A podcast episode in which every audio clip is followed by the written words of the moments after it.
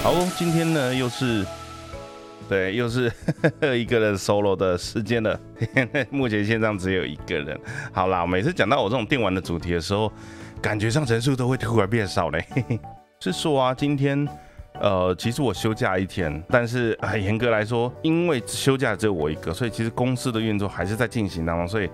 嗯，的我能回应的时间还是需要去处理一些公司的东西，这样子就是协助我底下的那些 partner 们，就是去把事情完成。所以其实啊，这没办法，就是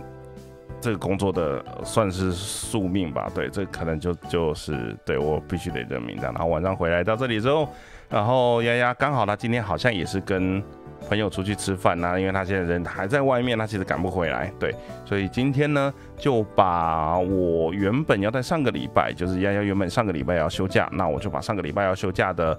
主题拿到这个礼拜来说，刚好就派上用场。对，然后这个礼拜的 p o c k e t 单期还没有更新，因为嗯，我们已经审好内容了，但我还没来得及做最后的。混音跟配音乐，对我可能晚点，或许明天就会上架了。对，最近真的是事情非常多，然后工作量又非常的爆炸，对，然后总之有的没有的事情很多啦。对，难得今天可以放松了一下。对，但就一下下，对，这真的真的真的是一下。最近其实大家应该都有，也不能说大家，就是我们听众们应该都有听到，就是我可能会碎碎，时不时的会碎碎念，就是我最近要买游戏要干嘛的之类的。对，所以呢，最近呢九月底有一款叫《Bayonetta》的要出嘛，这个这个我就不再重复了，这之前讲过非常非常非常非常多次了。对，但但是但是其实在前面还有一款叫做《Splatoon》，它的早期的名字叫做《七弹大作战》。对，然后就让我想起，因为它已经出到三代，然后就想到哇，前面二代、一代也是都有玩，然后我已经定好了，因为任天堂其实是有那种，呃，你跟他买呃两款游戏的兑换券，就可以去换其中两款。那第一款我已经拿去换《魔物猎人》了，那另外一款呢，那个时候就留着，所以我就是到不知道呃，好像到明年二月之前都还有一款游戏的差额，差额不是差额，差额，然后。北欧那场我有买实体片嘛，因为特点请丫丫帮我从日本送回来这样子，所以我那差了，我想说，哎，那那既然都看到了，对，因为之前萨达什么的我都已经买实体片了，所以就没有用上，那就 OK，那我就拿来换七弹大作战。然后想到就是啊，从小的时候一路这样，其实中间有一些头拉乌嘛，就是有一些心理阴影，就是导致我就是我对于呃格斗游戏跟 FPS 其实没有那么的。该怎么该怎么形容？就是没有那么的擅长，就没有办法说让他呃没有办法说像比如说像我前阵子在玩的那个 FC 红白机的忍者龙剑传，虽然它很难，但我其实是有办法就是重复的去玩它。但是 FPS 不知道为什么，就是它没有办法让我提起劲来去。做所谓的练习，就是练怎么样子去增加它的精准度，或是让它玩得更上手。我会下意识的会去抗拒它，原因不明，应该也我也不能去怪罪说，等一下会提到，就是中间可能有被我同学虐过，还是怎么样子。我觉得那个真的都还好，但不知道为什么，就是嗯，它是一个我没有办法去练的东西，可能跟我的反应力，或者跟我的可能跟一些天分的东西有关吧。或许，对，但其实我不会很讨厌玩 FPS，只是我可能没有真的那么习惯那个竞争意识。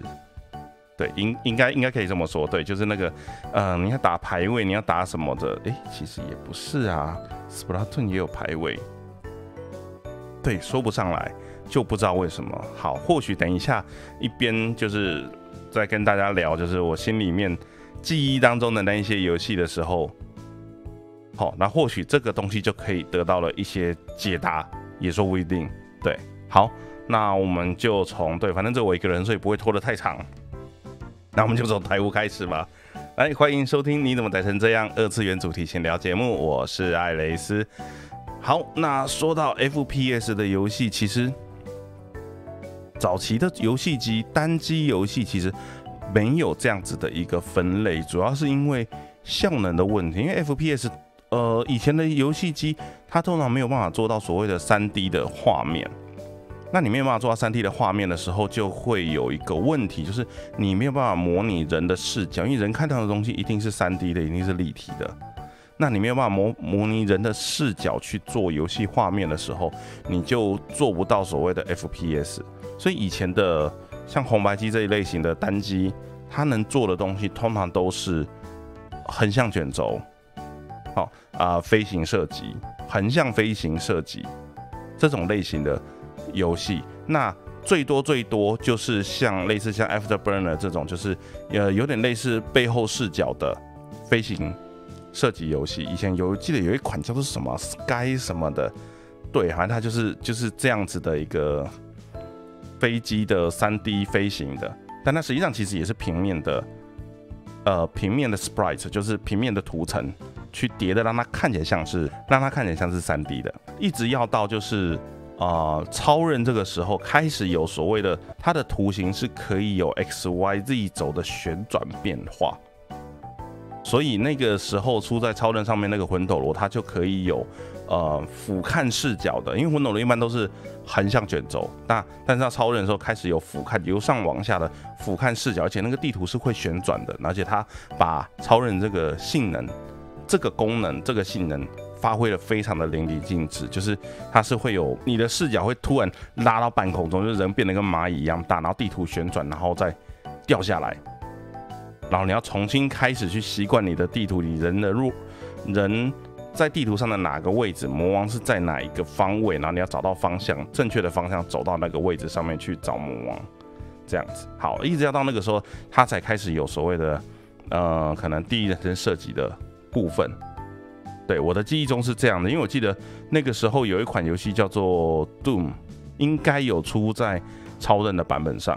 我的记忆中。OK，好，那以前如果你要玩这种 FPS 的话，绝大部分都一定得要透过电脑才能玩。对你没有的，你没有电脑，基本上你就不会有这类型的游戏。但小时候我那个年代的家里面，其实怎么可能会有电脑？对我小时候家里面的家境其实没有真的那么的宽裕，对，不那么也没有到差的程度，对，但就是没有那么的宽裕。所以小时候家里面其实根本不可能会有电脑这种东西，那只能听同学说哦什么东西多好玩，然后带带磁片去学校去交换。对我们那个时候同学就有人家里面有办法负担就是磁碟片的游戏，那个对我来讲根本是一个完全不可能的事情。所以我小的时候一直对于就是啊大富翁的二代、三代，哎应该是三代，因为四代开始有那个假的三 D，对，三代那个平面那个版本。跟那个音效非常非常的有印象，就是啊，其实我上次有想要去买大富翁三代的那个光碟的那个版本，对，好好在前阵子好像大鱼有出在 Steam 上面了，对，所以我可以一次买。那我还没刷，对，到时候 我晚点有稍微预算稍微宽裕一点的时候再来刷这个游戏。对，好不管，对，总之就只能去朋友家、去邻居家里玩，然后看他那个的，然后那个时候邻居家里其实。因为大家都是小朋友，其实邻居那群小孩里面，我算我算是年纪最大的，所以他们都还在玩大富翁，或者是可能还有一些像是那种儿童类的教育游戏。所以对我来讲，我就觉得，嗯，好哦，这个东西只有大富翁稍微有对到我的胃口这样子，所以其他的游戏其实我根本就没有兴趣可以玩这样。好，然后那个时候我在国中的时候。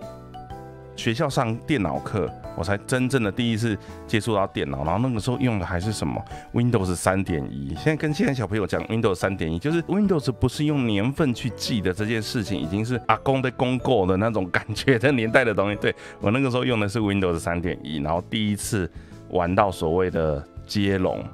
对，这也是为什么后面大家玩的另外那一个，大家玩的接龙都会叫做新接龙。那个新是从哪里来的？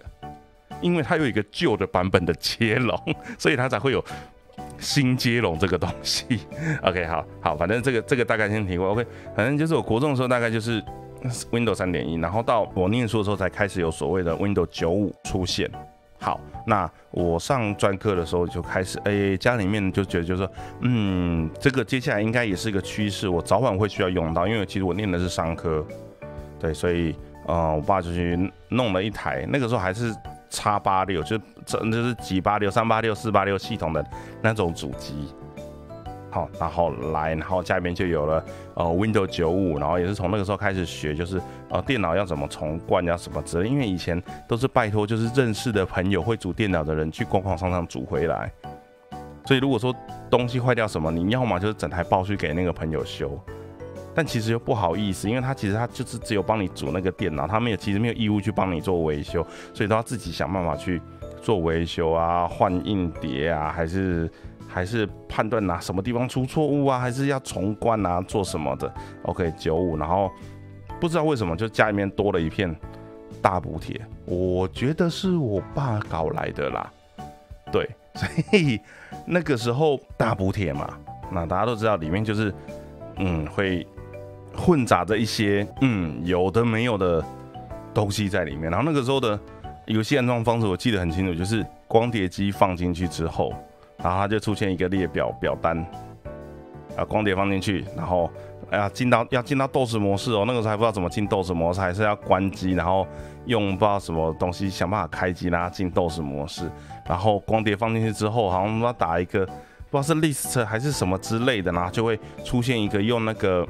有点像 BBS 那种模啊，BBS 先讲 BBS 也不知道，PTT 大家还比较知道一点，BBS 应该没有人知道是什么了。OK，PTT 的那个纯文字的那个模式的样子的选单出来，然后你啊再输入就是你要的，选到你要的那个游戏的编号，然后按 Enter 它就会帮安装到某个资料夹里面，然后再进那个资料，再用那个 DOS 指令进那个资料夹，然后可能打 Play 点 BAT 还是打什么之类的，OK，游戏就会就会开始进行。所以那个时候其实有些来源就是那个大补贴，那里面就是混了一些怪怪的东西在里面。对，好啊，那这个怪怪的东西我们可以另外再 找机会在另外一个地方再来聊这个东西。好，那所以今天要聊的 FPS，所以那个时候第一次玩到的 FPS，我的记忆中啦，其实我也不确定到底是不是从那片大补贴里面来的，就不知道为什么就是家里有可能我爸去别的地方弄来的，还是。我我应该不会自己去上网找。那个时候我印象中，我第一次玩的游戏就蛮哈阔的，蛮硬派的。对我第一次玩的，应该大部分人都是这这几款游戏啊。其实我第一次接触到的应该是有一款叫做《毁灭公爵》的游戏。对我那个时候一开始玩 FPS 就是十八禁的，而且我是很后来才知道说，感觉还《毁灭公爵》是十八禁。那个时候小时候就是。呃，电脑的荧幕，就我之前有提过嘛，我荧幕也是有稍微比较大一点点，但其实也就是十五跟十七寸的差别，不像现在随便就是三十几寸还是二十几寸这样子。OK，那个时候十五跟十七寸的荧幕，那十七寸荧幕其实看那种低解析度的画面，在那个小荧幕上面其实已经够了，已经够了，就是那个时候对我们来讲已经算是 HD 的画质了。然后。毁灭公爵是一个什么游戏？它是一个有点强强爆的游戏，是它里面充满了各种的美式风格的幽默跟血腥暴力的东西，各种你想得到的，就是，哎，你也不能说它政治不正确啊。总之就是很黄很暴力，B 级片的内容通都会在里面出现。主角就是一个金发，然后戴着墨镜，看起来像阿诺的肌肉棒子，然后拿拿着枪，然后敌人都是外星人。它的游戏模式有点像是 Doom 的那种方，就是总之每一个关卡就是一张地图，但你在地图里面你要去搜索，你要去嗯把前来的敌人全部打死，然后去搜索，比如说可能会有呃门禁卡、钥匙卡还是什么之类的，然后想办法找到关卡，找到关卡里面的那一个核弹的引爆点，类似核弹的引爆点啊。总之我最后看到的就是一个核弹的标志，然后。游戏就是一个手按下去，然后那一关就结束，然后后面会有一张过关的画面，可能就是那个毁灭公爵，就是比如说把外星人的头拧下来当马桶坐，在里面在里面就是拉嗯这样子之类的东西，对，总之他就他真的很 B 级片呐。然后小时候那个那个时候其实应该不小了，但我有印象就是。玩的时候还是有点怕怕的，因为你知道他其实敌人的样子都是不成人形的一些像烂泥的怪物，然后有时候是突然冒出来，然后会有音效，会有会有声音，然后你就是要操控它去闪躲，这样，然后里面的场地还有一些地方，比如说他可能就是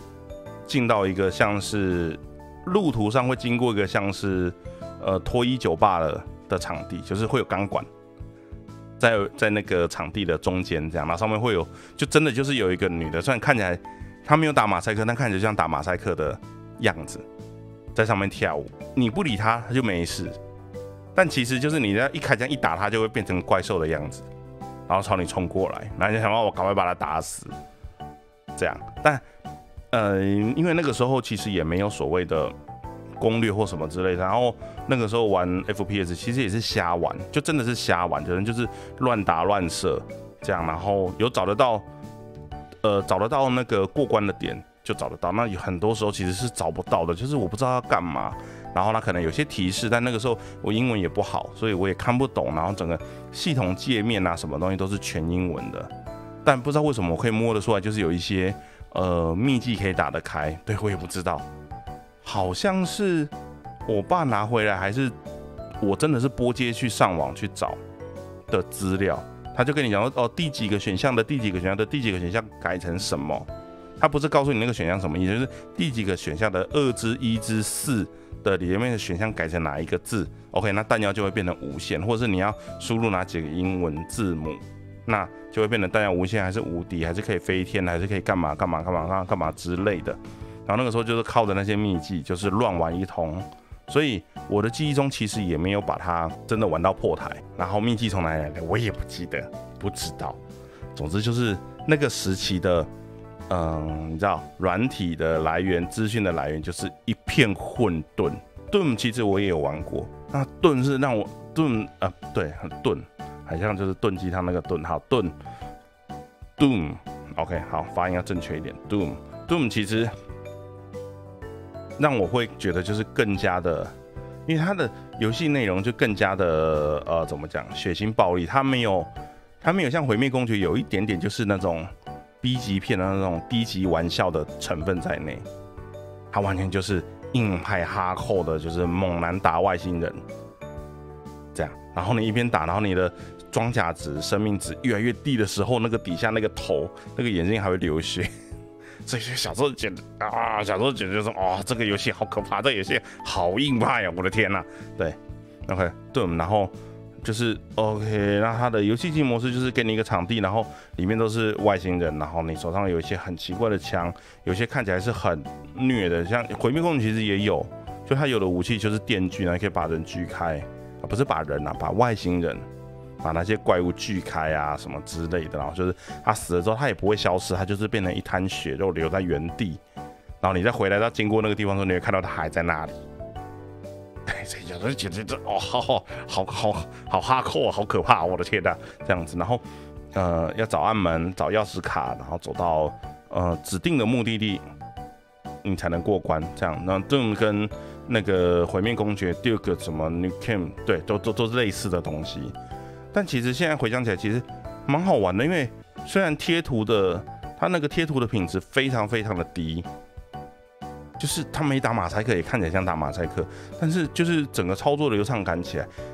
感觉上来讲是当时的单机游戏是没有完全没有办法比拟的。对，那个时候的 FPS 我觉得就是已经呃已经算是很顶了。当然你不能拿现在的现在的游戏的画质啊、操作性啊，还是游戏性去跟那个时候比，但在那个时候那个时候的电脑跟家机是有非常大的一段的落差的。对，然后在后面的话，这一款我就记得应该就真的是在大补贴里面的，就是有一款叫做《恐龙猎人》，它那个字我不会念，T O U R K，Torque 吗？还是我印象中它游戏里面好像有会发出那个音效叫 Torque 还是叫什么的？对，反正就是 T O U R K，然后《恐龙猎人》。那基本上它的游戏方式跟《毁灭公爵》跟《盾》都一样。FPS 嘛，就是画面上面只有一把枪，你的视角就是你的那个，那你的荧幕的画面就是你操纵的那个角色的视角，但它的游戏的敌人呢，不是外星人，全部都是恐龙。然后你的武器就是，哎，我印象中好像不是，好像不是枪，它好像有弓箭，然后好像也有刀子之类的，但一样是那种血腥暴力类型，真的就是以前游戏真的没有在管这些的，就是也不能说没有在管啦，应该是因为我玩的是大补贴，所以我拿到的游戏很多都是这种，就是比较偏成人级别，在血腥暴力的部分是成人级别的。这种游戏。当然，在另外一方面有成人级别游戏，那个也有。对，OK，好，就是 对成人级别的游戏，那也没有在管。那我们长大之后好像也幸好，就是我长大之后没有变得怪怪的这样子，还是说其实我已经变得怪怪的，我不知道。对，好，那总之恐龙猎人。对，那个时候也是觉得这款很好玩，但是因为这种游戏的流程上来讲都是角色啊碰到了困难，那你要想办法在这张地图里面去排除掉那些怪物或排除掉那些生物，然后找到特定的暗门钥匙卡解谜，打开通道。然后到达指定的目的地，有可能是逃出地点，有可能是某种毁灭性的开关，或者是达成某个目的，OK，这关才会结束。那那个条件有的时候会比会稍微有点苛，或者是你可能需要看得懂里面的提示，你起码知道说你现在要干嘛。因为它有的时候并不是要你，比如说，嗯，举个例子好了，就是假设毁灭公爵里面可能有一关，他要告诉你说这个场地被三个。中型头目占领了，你必须得要去夺回他们的控制权，你才能打开最后那一道门，你才能看到魔王。OK，那其实你在走的时候，你不管打开多少的暗门，拿到多少的钥匙卡，你如果没有找到那三个中 BOSS，然后打死他们，你就永远开不了最后那一道门。但他那个提示会是用英文写的，那有你有可能到下一关的时候，他就跟你说，OK，那。这一次的这个任务，你要先把某个东西从 A 地点拿到 B 地点，然后 B 地点之后，B 地点达成了之后，A 地点那边的门有个门就会打开，那你进去里的里面了之后呢，你才会有下一步动作。但你可能永远都不会知道说，你在 A 地点拿到那个道具，其实是要到 B 地点那边去放的。那它放的方式其实很简单，你只要靠过去，但你有可能永远因为你看不懂英文，所以你永远都不会靠过去。所以那一关你就永远都过不了，这是为什么小时候玩这些游戏的时候，就是啊，一直都没有办法破台啊，就是我从来没有那个时候玩的 FPS，从来没有一款有破台过，因为我根本就他妈看不懂这到底要干嘛，这到底要做什么。对，反正就是 OK，毁灭公爵、Doom 跟恐龙猎人，这个应该都是比较嗯早期的 FPS。对，然后那个时候就是烂烂的滑鼠，那个时候滑鼠底下还是球的那一种，就是时不时要转开来，然后有颗球会掉出来，还还要清，还要清理，里面会有粘那个毛絮这样子之类，然后再把它装回去的那个年代，那个那个球，那个根本啊，现在想起来就是那个时候的滑鼠根本没有所谓的精准度可言。你知道现在我现在这个年纪拿家里面那个微软键盘滑鼠组的那种滑鼠跟。公司的轨迹球跟电竞用滑鼠那个精确度是已经是很明显，就是体感可以感觉得出来，就是干我现在手上这个滑鼠真他妈有够烂的那一种。但是因为我滑鼠能动的位置跟范围有点小，就一直没有考虑要去换成电竞类型的滑鼠。如果可以的话，我还是尽量都是用控制器玩。这个就是差不多是在我诶，应该是专科前期，国中到专科前期的这段。区间的游戏，对，然后那个时候就是看不懂，不知道玩什么。OK，好，然后再过了一阵子之后，哎，不知道为什么，好像是可能电脑的，你知道，电脑软体的那个游戏设计的发展有一些长足的进步。那中间其实还有很多游戏，因为像我记得那个年代有一款，呃，应该算是，我不确定它到底有没有剧情，因为我从头到尾都没有玩过它。但是它的斗技场非常的有名，哦，有一款叫做《雷神之锤》叫 Quack 的游戏，哎，应该这两个是同一个吧？对，因为我真的完全没有记得，但但我的记忆中，那个 Q A K Quack 跟雷，它的中文译名应该就叫《雷神之锤》。那我只知道就是那个年代其实就有这样子的 F P S 的呃电竞在进行，就是是有比赛的，这样然后。对，听说那个呃画面啊什么之类的都很棒，然后那那也是那种架空的世界观，然后武器也都是很奇幻，什么电浆炮还是什么之类的这一种。对，但我就是完全没有接触到，然后只是耳闻，或者是可能那个时候上网有看到这样子的消息、消息跟资讯。对，所以我中间其实落过了很长一段的，因为我在找资料的时候才发现，哎，其实九呃到两呃九五九六年中间，其实有很多的 FPS 游戏，然后虽然说大家的样子都看起来有那么一咪咪的像那个呃 Doom，对，像像 Doom 的那个游戏模式，对，所以。嗯，但其实都是很有创意，像比如说像呃德军总部三 D，对，德军总部三 D 其实就跟 Doom 就是非常非常的像了。然后还有一个更早之前，哎，它算是更早没有，它是之后，就是连之后的那个游戏引擎都直接就是用这个名字叫做 Unreal。它其实原本就是一款游戏 FPS 的游戏，那那个设计那个游戏用的那个引擎，它后来就直接。去做改造进化，它就不是在直接出，它不就不是出游戏了，它直接变成一个游戏的设计的引擎，给大家给商业用途，再去设计成别的游戏。那它的名字就叫 Unreal。对，这个这个很有，这个很有趣。对，然后还有比如说像那个九零年代的话，还有那个 N 六四上面的黄金眼。对，然后还有还有 Half Life，对 Half Life 也是，我那个时候一直很想玩，但我就是没有接触到。我那个时候有接触到的，就是等一下之后会讲的，呃，不是，干脆就现在讲好。就是那个时候接触到就 Half Life 的那个，呃，怎么讲？延伸游戏叫 CS Counter Strike，对，也就是大家现在知道的那个 CSO 的那个 CS 的来源。那我那个时候是最一开始的 CS，但我也没有真的玩过它的各种模式。其实从头到尾。应该很多人都跟我一样，那个年代的玩家都一样，就是你所谓的有玩过 CS，大部分都是有玩过那个雪狼，那个啊，我忘记它的那个地图名字叫什么，总之就是一个口字形的地图，然后一进去就是互相厮杀，这样啊，没有故事，没有剧情，没有任务，进去谁哪一边先把对方的人统统打死，谁就赢了，然后就一直只有这样。所以其实我那个时代对于 FPS 印象其实很差，就我觉得这到底在玩什么？就是一进去，然后就 就开始对干，然后没有剧情，没有任务，没有要干嘛？你说要合作吗？好像也没有，大家就在秀自己的 PK 能力有多强。因为它其实场地很小，所以你要合作有啦。你要说你要真的要说合作，就是你不要死掉，对其他人来讲就是最大的帮助。但我就是他妈就是那个一直死掉那一个，然后我还一直被我带我去玩的那一个人，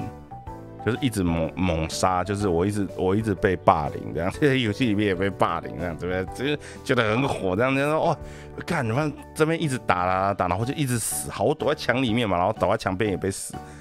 然后后来才知道说原来狙击枪可以灌墙，这游戏真的很不公平哦，就是，哼，然后去玩的时候，然后同学。那个时候，觉得他是我学弟，而且他是我练团的时候的鼓手，然后一直把我干掉。我都不知道他到底带我去要干嘛？为什么？我为什么我要跟他去网咖？我到底去网咖是干什么的？我在哪里？我是谁？我到底为什么要在这里？我不懂。对，一直死掉，然后，所以我后来就是对于 FPS 也是有点，就是嗯，好，我好像还好呢，嗯，好。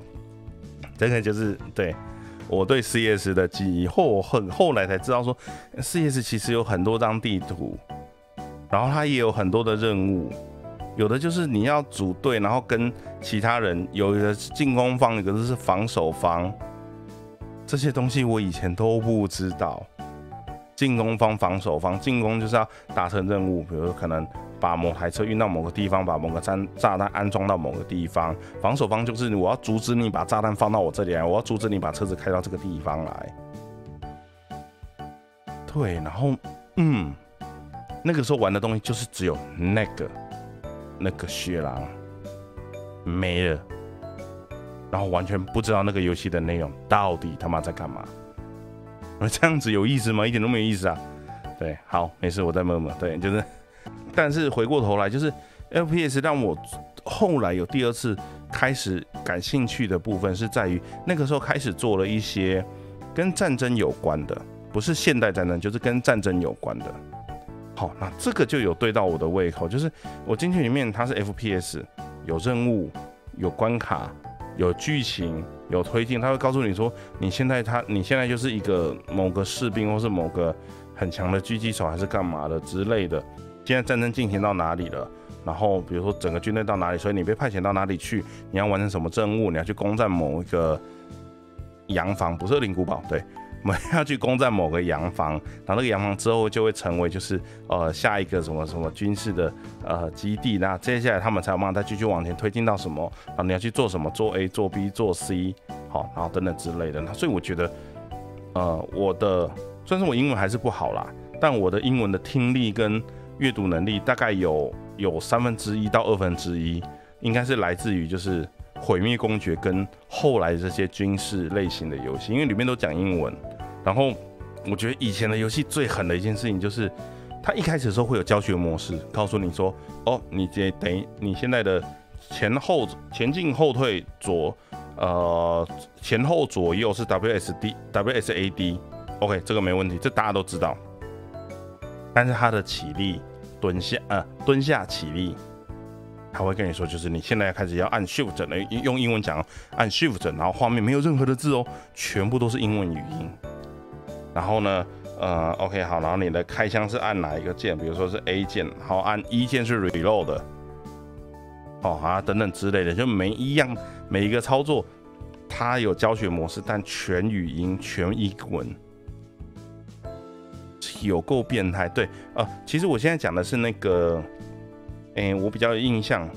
然后玩的比较熟的，好像有破台的，是那个荣誉勋章的，有一款应该是它的扩充包吧，就是初代的荣誉勋章的扩充包，叫做重返诺曼底。我那个时候好像是，呃，荣誉勋章跟两个扩充包，我手上都有。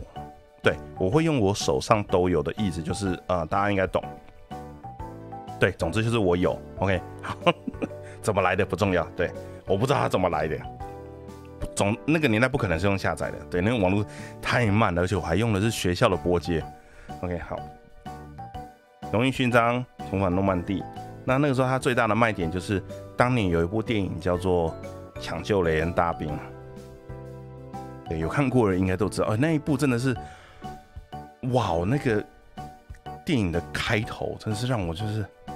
整个下课，让我觉得就是。干战争超可怕的，就是他们坐在那个像是呃，我觉得他们应该有说，就是那个装甲船，其实就看起来就像一个浮在海上的棺材这样的，然后所有人在那边就是不知道接下来会怎么样，然后到了定点，那个门都还没打开，开一半而已，船上的就已经死一半了这样子。然后剩下活着开始往前冲，就做抢滩这样子。然后看到有的人就是冲到一半，然后就是躺在地上，然后身体只剩半截，但上半身还在路上爬。然后他可能想要救人，觉得这个人啊，那不行了，我赶快拉你到安全的地方。然后拉拉拉到一半，旁边嘣一下，然后他手上就只剩下一只手，那个人已经不见了之类。然后整个沙，整个海滩那个浪冲上来都是红色的。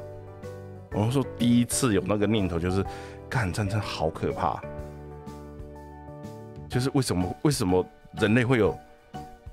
这么可怕的事情在发生当中？然后啊，算了，这个不是今天的重点，反正就是啊，那个时候给我冲击真的非常，就是他很真实的把那个战争的那个当下有可能会出现的情呃情况拍的非常的清楚。对，那个时候真的是一个震撼教育。那那一段呢，然后我在家里看过一次，然后去。当兵的时候，在军训，呃，不是军训课，举光日又看一次，然后后来好像 HBO 还有一系列的那个影集，好像全部九集吧，又看了一次，这样就觉得很烦，就觉得啊，这个东西，我都不知道说他到底给我们看的用意是希望说我们在里面学到一些，你知道军事的知识，还是要告诉我们战争很可怕，叫我们不要打仗。可是我们现在军中，哎，我搞不清他到底想要我到底。呃，他到底想要我知道些什么？对，好，回到呃，回到游戏，就是重返诺曼底，嗯。那一开始的时候很多教学模式，然后中间就会开始有剧情，然后比如说，呃，你现在是被派到某一个某个原野里面，那就是哦，像比如说像我刚刚讲的，就是可能在什么位置那边有一栋洋房，那你也需要去把它攻占下来。攻占下来之后，就会当成就是一个中继的基地，那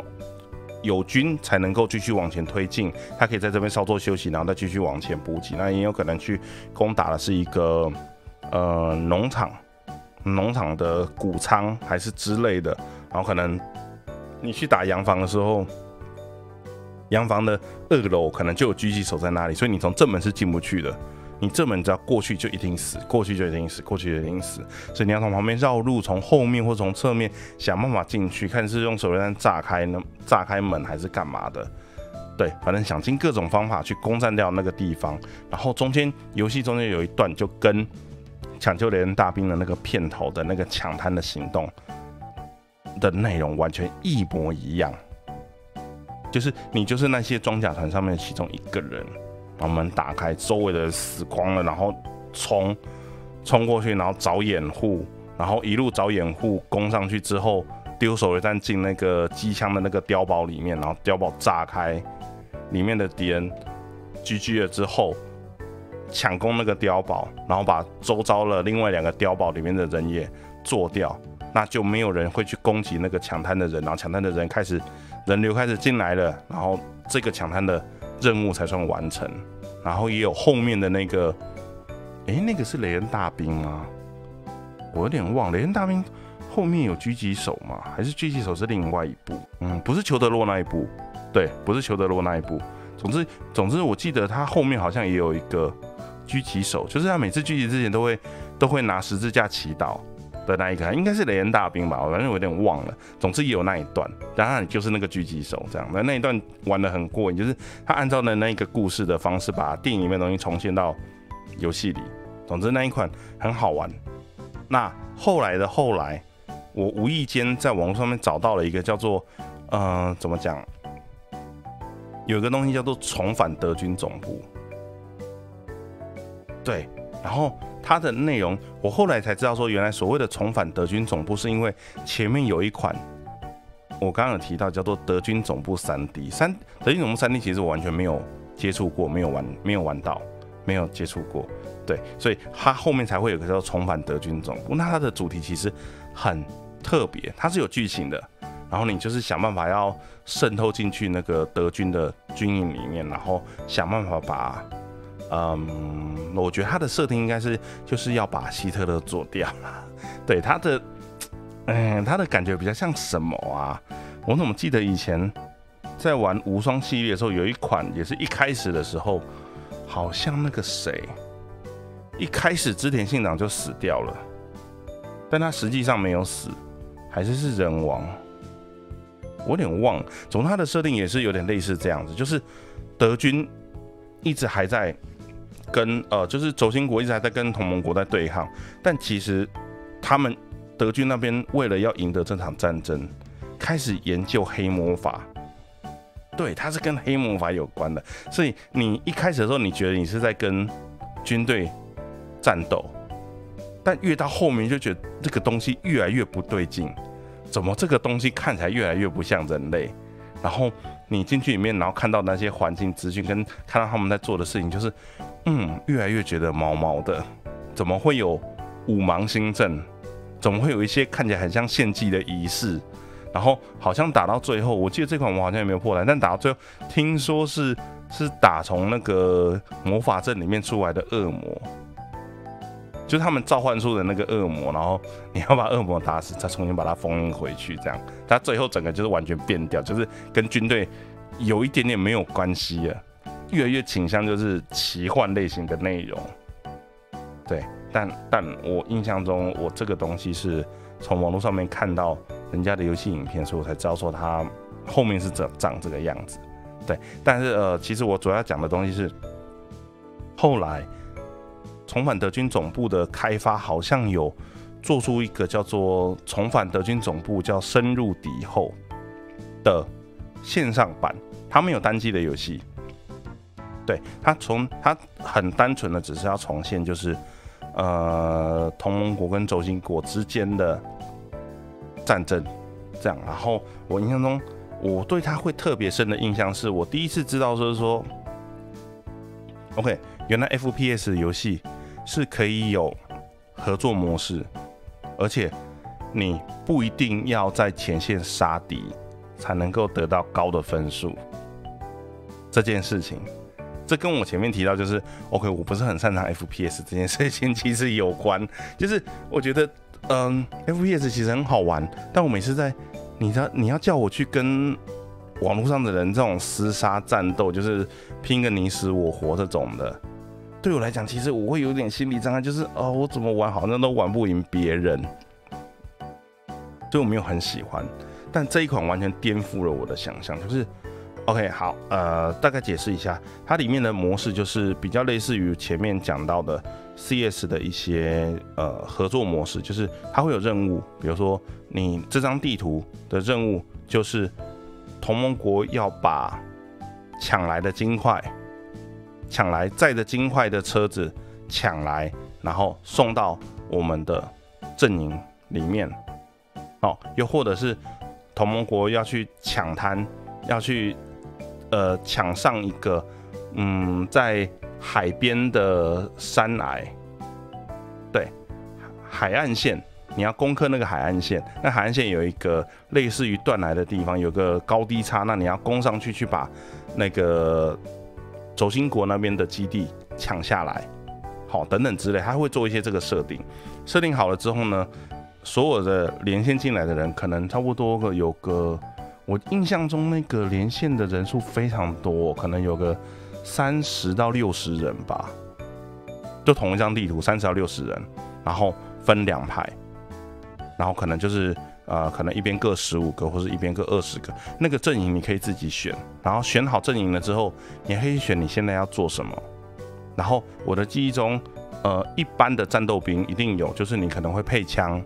然后配配枪配火箭炮。这样，那或者是说，他其实还有所谓的医护兵，就是他会配一把小枪，不是战斗用那种冲锋枪，一把小枪，然后但是你可以发医药包，你可以治疗，好，你可以治疗受伤的人，这样，然后再来的话就是你可以做弹药兵，对他有弹药兵哦，然后你手上会有小枪，但是你可以，呃，你有一定程度的那个子弹包。弹药包可以在呃路上丢，丢在路上给人家捡，这样，那你也可以当所谓的后勤兵，也不能，他那个应该不能算后勤啊。总之有那种重武器兵，重武器兵就是比如说我我最喜欢玩的东西是迫击炮，对，它里面有迫击炮的设定，就是你可能你在呃可能重生点附近，你就可以坐下来看到，哎，就是在一个没有屋顶的地方，你就是。停下来之后，然后开始架迫击炮，然后投弹过去。然后你看，你其实你是看不到说那个迫击炮的落点落在哪里，打在什么地方。然后你要靠友军去跟你说，你现在的第一发的落点是不是正确？不正确就要再修正，左偏右偏还是要再调高，就是把距离拉近，还是还是放角度放低，投射距离会比较远。然后对了之后就开始那个火力轰炸，就开始狂丢。非常狂丢这样子，OK，好，那是重武器兵。然后还有一个东西，还有一个还有一种军种是侦察兵。那侦察兵的特色就是，他带小枪，然后他如果把敌人杀死了之后，他可以抢别人的衣服来穿，就他可以打扮成敌方的角色，混在他们里面，但他的名字会是红色的，可是外形就跟敌方的人长得一模一样。对，这个是我觉得最让我觉得就是哇哦，原来现在游戏可以弄到线上的这种共斗的这种游戏可以做到这样子。好，所以大家就是各自负担各自的任务。其实它有个工兵嘛，那工兵就是呃造桥铺路，或者是比如说像我刚刚讲的护送装着金块的车子到我们阵营目的地。那在路上敌人拦截车子的方式有什么？把开车的人打死，或是你直接把车子打坏。那车子打坏了之后怎么办？车子不能动了，要工兵来修。工兵来修的时候，旁边要有战斗兵帮他掩护。那如果受伤了，要医护兵来帮他回血。没有子弹的，要弹药兵来帮他补给。对，然后如果说真的敌方的火力太强了，那就是由后方的迫击炮，然后侦察兵去前面看，看了之后把定点定在地图上。迫击炮那边的迫击炮那个兵，他如果拿开地图的时候，就会看到上面有准心的点，就是告诉你说，OK，有侦察兵说这个地方有敌人，他需要空中的火力支援，那你就要想办法把你的迫击炮打到那个位置上面去。对，整个游戏是需要非常强大的团队合作，然后需要再加上一点点运气，因为它没有限制两边的人数要多少才能开战，所以有可能你天生就是敌方阵营，你的对手阵营有有满的二十个人，但你自己这边可能只有十个人，那打不打得赢，要么就看你们默契，那有的时候真的就是火力的压制。就是你真的完全没有办法，你一定会输，因为人力就不够了，你根本不可能打得赢。那有的时候就是有的队友太雷，或者是大家全部的人都选到攻击兵，没有人去做后勤，没有人去做弹药补给，没有人去做医护兵，也会死，也是会输。对，然后他好像有，我忘记是四张地图还是五张地图吧。总之，呃。护送火车啦，护送人员啦，护送金块啦，抢滩啦，这类东西在里面都有。那你还可以有两边的阵营可以选，因为两边阵营任务不一样。然后有时候你就看到有人这边摸鱼打混乱乱跑，跑到一个不知道在哪里的角落，不知道窝在那里要干嘛。对，总之那款游戏非常好玩。哦，所以我我你看我会讲那么久，就表示是我那个时候对这款印象很深。然后加上它又是不用钱的，它真的就是你上网。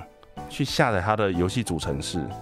就可以连到他的伺服器去玩。我不知道为什么他要去设计这样子的一个免费的游戏。对，严格来说，它其实就是一个免费游戏。你甚至连主程式都不用，你下载下来的东西就是主程式。然后现在好像 Steam 上面还有，所以我可能我刚刚找资料的时候发现它还有，所以我可能找个机会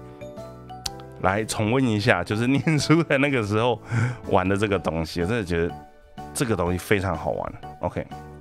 好。然后有关 PC 方面的 FPS，其实大概我到这里之后就结束了。对，虽然说后面还是有稍微玩过几款，但在这之后，我的游戏的重心就转又转回到家机身上。所以电脑版的 FPS 其实玩的就相对有点少，像现在新的什么斗争特工啦、Apex 那一些的，嗯，严格讲起来，那个理由有点哀伤啊，因为其实没什么朋友。对，就是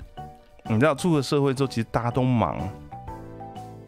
然后我在的公司环境，我不说现在，就以前，就是客服大家都轮班，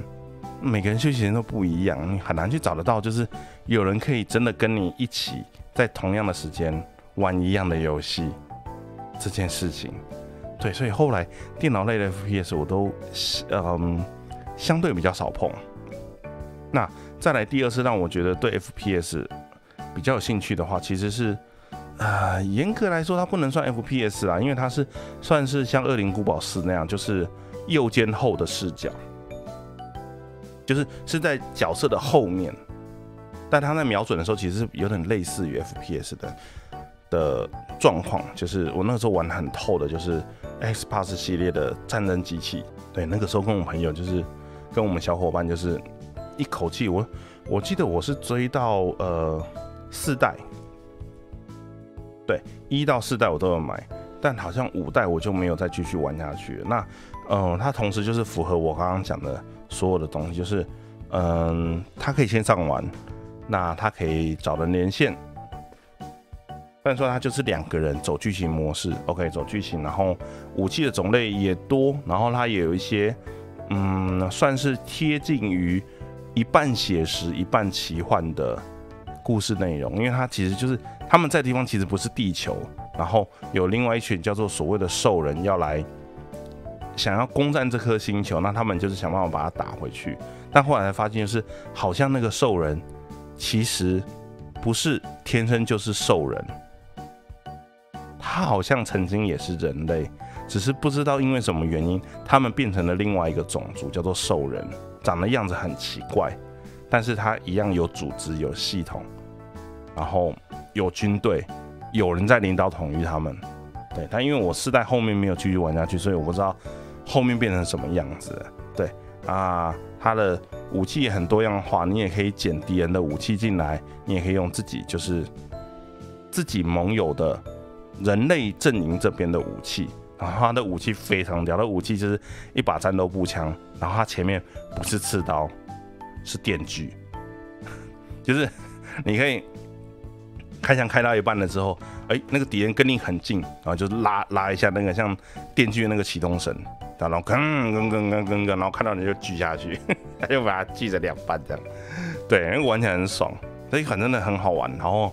剧情也很棒，然后我那个时候跟我们小伙伴就是我。呃，之前差不多两三年前的时候，就是可能六日就是有空的时候，就会打电话问他说：“哎，你有没有空？”然后去找他，这样就是他跟我的距离不算有点距离，但不算远。那我就带吃的去他们家。之前应该有提过，就去他们家玩游戏啊。可能有有一阵子就是在封魔物的时候，就是去他家，然后开始连线打魔物，NDS、三 DS 那个时候这样。然后后面有段时间就是去他家，然后开始玩战争机器，这是。跟他一起走推剧情模式，或者是他有一个东西叫做持久战，就是敌人会一波一波的攻过来，然后你最多可以有四个人，然后找好自己的基地或什么之类的，想办法撑过每一波，看你可以撑不撑过几波的敌人来袭。那每一波敌人来袭的每一波跟每一波的中间会有一小段时间，让你可以去，比如说修筑你的你的路材。路材，对，应该叫路材吧，但它不是木头做的，反正就是障碍物，就阻止敌人过来。你也可以架铁丝网或什么之类，有些特定地方可以架铁丝网，那个把铁丝网架好，那敌人经过那边的时候就会有固定。其实有点像是，有点像是第一人称的塔防游戏啊。对，要这么讲的话，就是你可以路上可以设定一些障碍物，它经过的时候就会开始升血，那到你面前它就会稍微比较弱一点点，你就可以比较节省。弹药的方式把它打死，这样，然后路上你要去抢补给或是干嘛的之类，那什么样子你能够用最快的速度把敌人做掉，然后或者是说有时候到后期会有一些非常强大的敌人，然后一波可能，呃，那种什么魔王级的 BOSS 级的角色，可能一次会来两三只。然后就开始两个开始到处逃窜，然后他们尖叫啊，我要死啊之类的。然后因为它的游戏设定是它没有血量，它没有就是哦你从一百要扣多少扣多没有，它就是它会自动回复。然后它的它的死亡是有两个阶段，一个是死掉之后会地会在地上爬，这个其实后来很多 FPS 都有，像那个吃鸡那个也有，就是你第你的生命值真的全部扣光的时候，其实是会有你还是可以在地上爬的。其他人可以来救你，然后在，然后如果没有人来救你，一段时间之后，你就会真的完全的死去，或者是如果说攻击你的那个人帮你补刀的话，你也会真的完全的死去。这样，那在中间的过程当中，你虽然说你有受到伤害，但你只要没有持续的受到伤害的话，你的体力值、你的生命值是会回自己慢慢的回满的的这个模式。对，所以有的时候。你虽然真的死掉了，但是不代表，虽然说你的生命值归零了，但是你还是有机会被队友救起来，然后重新再加入战局，这样子，对，然后我们那个时候两个人就可以一玩就是一个下午，或是直接就是一整天，对，那个时候对我老婆很不好意思，因为太有趣，她就在旁边啊吃东西啊，然后自己划手机啊，看看别的东西，然后看看我们两个在那边尖叫，在那边大叫这样子，对，那个时候的。啊，那个时候日子真的很惬意，这样。现在回想起来的时候，对啊，那觉得很想再回到那个时间，但可能有点困难。对，年纪都年纪都有了。好，那最后其实就是在真人机器之后，我真的有接触到的 FPS，其实就是在呃节目一开始有提到的叫做 Splatoon 的游戏。对，就是那个时候的中文译名叫做《七蛋大作战》。好，那它算是我另外开启了我一个对 FPS 的既有概念的颠覆。怎么说呢？呃，一般的 FPS 其实我们讲究的就是什么杀敌数，你怎么样子尽快把敌人清光，你就赢了。或者是在队伍里面，你能击杀最多人，OK，那你就是 VIP，你就是 MVP，不是 VIP 啊，MVP 啊，我在讲什么？你就是 MVP，very Imp Porton people 还是 person 啊？好了，我英文好烂哦，算了，不要不要讲这个 MVP，就 MVP，对，反 正就是，呃，你击杀最多人就是 MVP，但是这款游戏不是，这款游戏你要取胜的方式是。你的整个比赛的场地的投影面积被喷上油漆的范围，两边阵营谁的范围比较大，谁赢。你就算击杀了再多人，但最后结算的时候，只要对方的油漆的分布的面积比你多，不好意思，胜利是属于对方的。你击杀的人数再多都没有用。当然，你击杀的人数多。相对代表就是说，其实你们的火力压制是成功的，所以通常来讲，你击杀的数、击杀人数多，你的游戏的战力面积也会跟着变大才对。但很长这款游戏很常会有就是你击杀数很多，但最后你还是输了的情形，因为有的时候你可以用一些策略的方式去抢最后的那个零点几趴的占地范围。所以你还是有很大的机会可以逆转，然后里面的所有角色在游戏设定里面都是一卡，日文的一卡，因为日文的一卡其实范围很广，就是所有的那种那个叫做头足动物吗？鱿鱼、花枝、小卷这一类的东西，在日文就是只有一卡两个字而已。而不是两个字啊，就是只有一卡这个叫法而已，所以我也不知道说它到底是鱿鱼吗，还是要叫它花枝？虽然说我们都叫它花枝，但是总之就是那个东西。对，那所有东西，所有东西，然后这是从呃花枝变成人形，所以是人，然后他所有的武器都是跟呃跟水有关的工具。乌贼，对，也有可能是乌贼。总之就是。嗯，那一类型的东西，软体软体动物吗？它算软体动物吗？初音吗？不是，软体的。嗯，好，对，反正就是那个东西。OK，然后它所有的武器都是跟水有关的工具，比如说它的，它有个工具超级直接的，它有个武器超级直接的，它直接就是一个水桶，你就是直接泼。然后就是攻击范围可能是面呃一个面状的，但距离很近，距离很短，但它泼出去的那个范围就是一个扇形一个面。然后基础武器就是水枪，里面装油漆嘛，很合理啊，就是水枪。那水枪就是一发一发，你有你它有的枪就是你扣一次扳机，扣一次发射钮是射一发的，也有扣一次发射钮是射三发的，对，三发装子弹的那个三发，其实对，然后。嗯，然后也有狙击枪，就是比较长的水枪，一次只有一发，然后需要蓄力。然后也有直接就是油漆桶，呃，不是，呃，不是油漆桶，油漆刷，滚筒油漆刷。那滚筒油漆刷是直接是啪，然后就是一整根一个横向的平面，然后你可以推的在地上跑，压过去的敌方被你压到就会爆掉，它就会死掉。对，然后也有丢手榴弹，就是油漆弹，就到某个定点它就会爆炸。然后那个油漆弹也有分成，就是丢在地上会滚的三角形的，也有那种丢了会粘在墙上，有吸盘会粘在墙上，爆炸的时候就会把周遭的某个特定的范围变成你的油漆的颜色。对，然后游戏的呃队伍都是四哎三对三还是四对四，我有点忘记。然后人形的走路的速度。会是呃，假设人形走路的速度是三的话，它有另外一个形式，就是变成变回花枝的样子，变回乌贼的样子，然后就可以在呃你已经涂好颜色的地板的里面，就是自由的呃游来游去，对，它就可以在油漆里面游泳。那移动速度会比人走路的速度要来得快，这样。那总之，最终的目的就是想办法让你的枪。喷出去的油漆，射出去的油漆，涂满的颜色范围越大越好。所以其实这个游戏也有点吃运气跟合作，就是总要有人在前面杀敌，尽量阻止对方去推进他的游戏范围，然后我方这边要有人在前面杀敌之外，要有人在后面开始把我们推进的范围里面的其他颜色敌人的颜色涂掉。好，那想办法把那个范围增大，然后赢得这一场。然后每一场结束了之后，都会去计算大家的贡献度，跟你有没有赢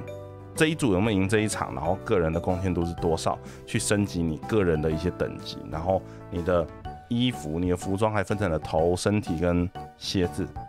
那这三个东西的分别可能会有一些辅助功能，比如说这个人可以让你这个帽子可以让你的生命值稍微再增加一点点，就是防御力稍微高一点啦。对，或者说爆炸的范围变大。还是枪的射击范围变远，或者威力变强，还是说你的移动人形的移动速度增加，还是花枝的形态的移动速度增加，还是说比如说什么特殊效果的秒数增加等等之类，它还可以去凑这些东西。所以，嗯，各种的玩法都有，甚至有的人他是拿狙击枪，但是他狙击枪是丢手榴弹出去之后狙击自己的手榴弹，让他不用定时爆炸，而是。丢出去的瞬间，他可能立刻就让它爆炸，让敌人来不及去反应，就说：“哦，原来是我身边其实有个手榴弹爆了。”然后他就他就他就掰了，他就 GG 了这样子。对，他的玩法非常的多种。OK，那个时候呃玩的时候，第一次玩的时候是一代，然后那个时候也是，但他的连线有点缺点，就是他没有办法跟朋友一起，就是你每次进去都是随机的随机的组合，你没办法去跟朋友就是说。哦，我跟你就是一起在同一队，然后一路厮杀。对，我不确定他后来的二代有没有，因为二代的时候其实就没有玩的那么透。那这是三代，我还在看他的资讯，所以也还不确定他到底有没有这样子的功能。如果有的话，我相信应该很多人会非常开心，他就会真的会慢慢的越来越朝向就是电竞的方向去走。对，这样好。然后这个是我其实非常期待他在。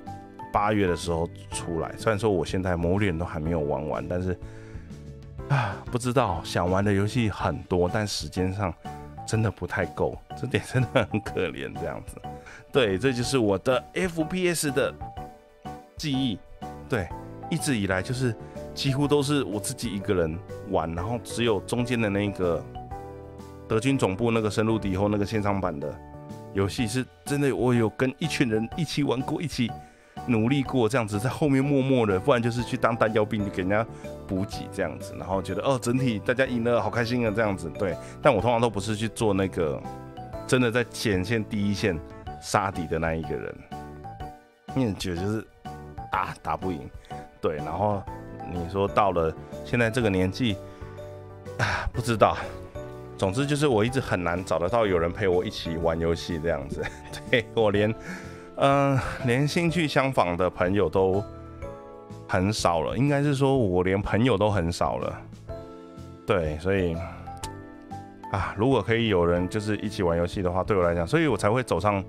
呃想要走游戏直播这件事情。其实并不是说真的要拿游戏直播来做什么要赚，当然如果他能能让我带来一点收入，或是呢他能当成我的主业的话，对我来讲我还是很开心的啦。但其实最一开始的想法就是说啊，如果说反正网络方面认识这些人，那如果说玩游戏的时候有人可以来，不管是冷消位还是来破梗，还是想要一起玩，其实我都算是很欢迎的这样子。好，对，总之就是 FPS，那我很期待就是接下来的那个 Bayonetta 跟 Splatoon，对，希望它真的很好玩，希望我真的有时间可以玩。今天的节目大概时间上也差不多了，对。那如果对于游戏的内容，或者是有想要听我，或者是听丫丫想要聊什么样子的主题，都可以到我们的 SNS，还是我们两个人各自的 FB 粉砖，或者是我们频道、我们节目的官方推特，对，都可以留言给我们。那有什么样子的呃疑难杂症，或者是有想要跟我们提醒，或者想要跟我们分享的事情，都可以透过我们的表单。好，来留言给我们，那我们也我们一定都会看得到，对，那我们也会想办法去满足大家的需求，或者去做一个改进，这样子，对。那如果有关于这个比较我个人，就是我个人直播有想要看什么样的游戏的话，对，也都欢迎来跟我说，对我会想办法去搞来，对，或者是有什么游戏想要推荐我，不管是你真的觉得它很好玩，想要推荐我，还是你觉得吼吼这款游戏吼吼你应该玩到你哭出来，所以我要推荐你也没有关系，对 我这个人很 end 的，对，好。那今天节目就差不多到这边啦，谢谢大家的收听，我是爱丽丝。那下礼拜应该就会恢复正常的，对，就是我们两个会在一起出现了，对。好，那今天收的比较早，好，大家也早点休息，那就先这样喽，大家晚安，下个礼拜再见，拜拜。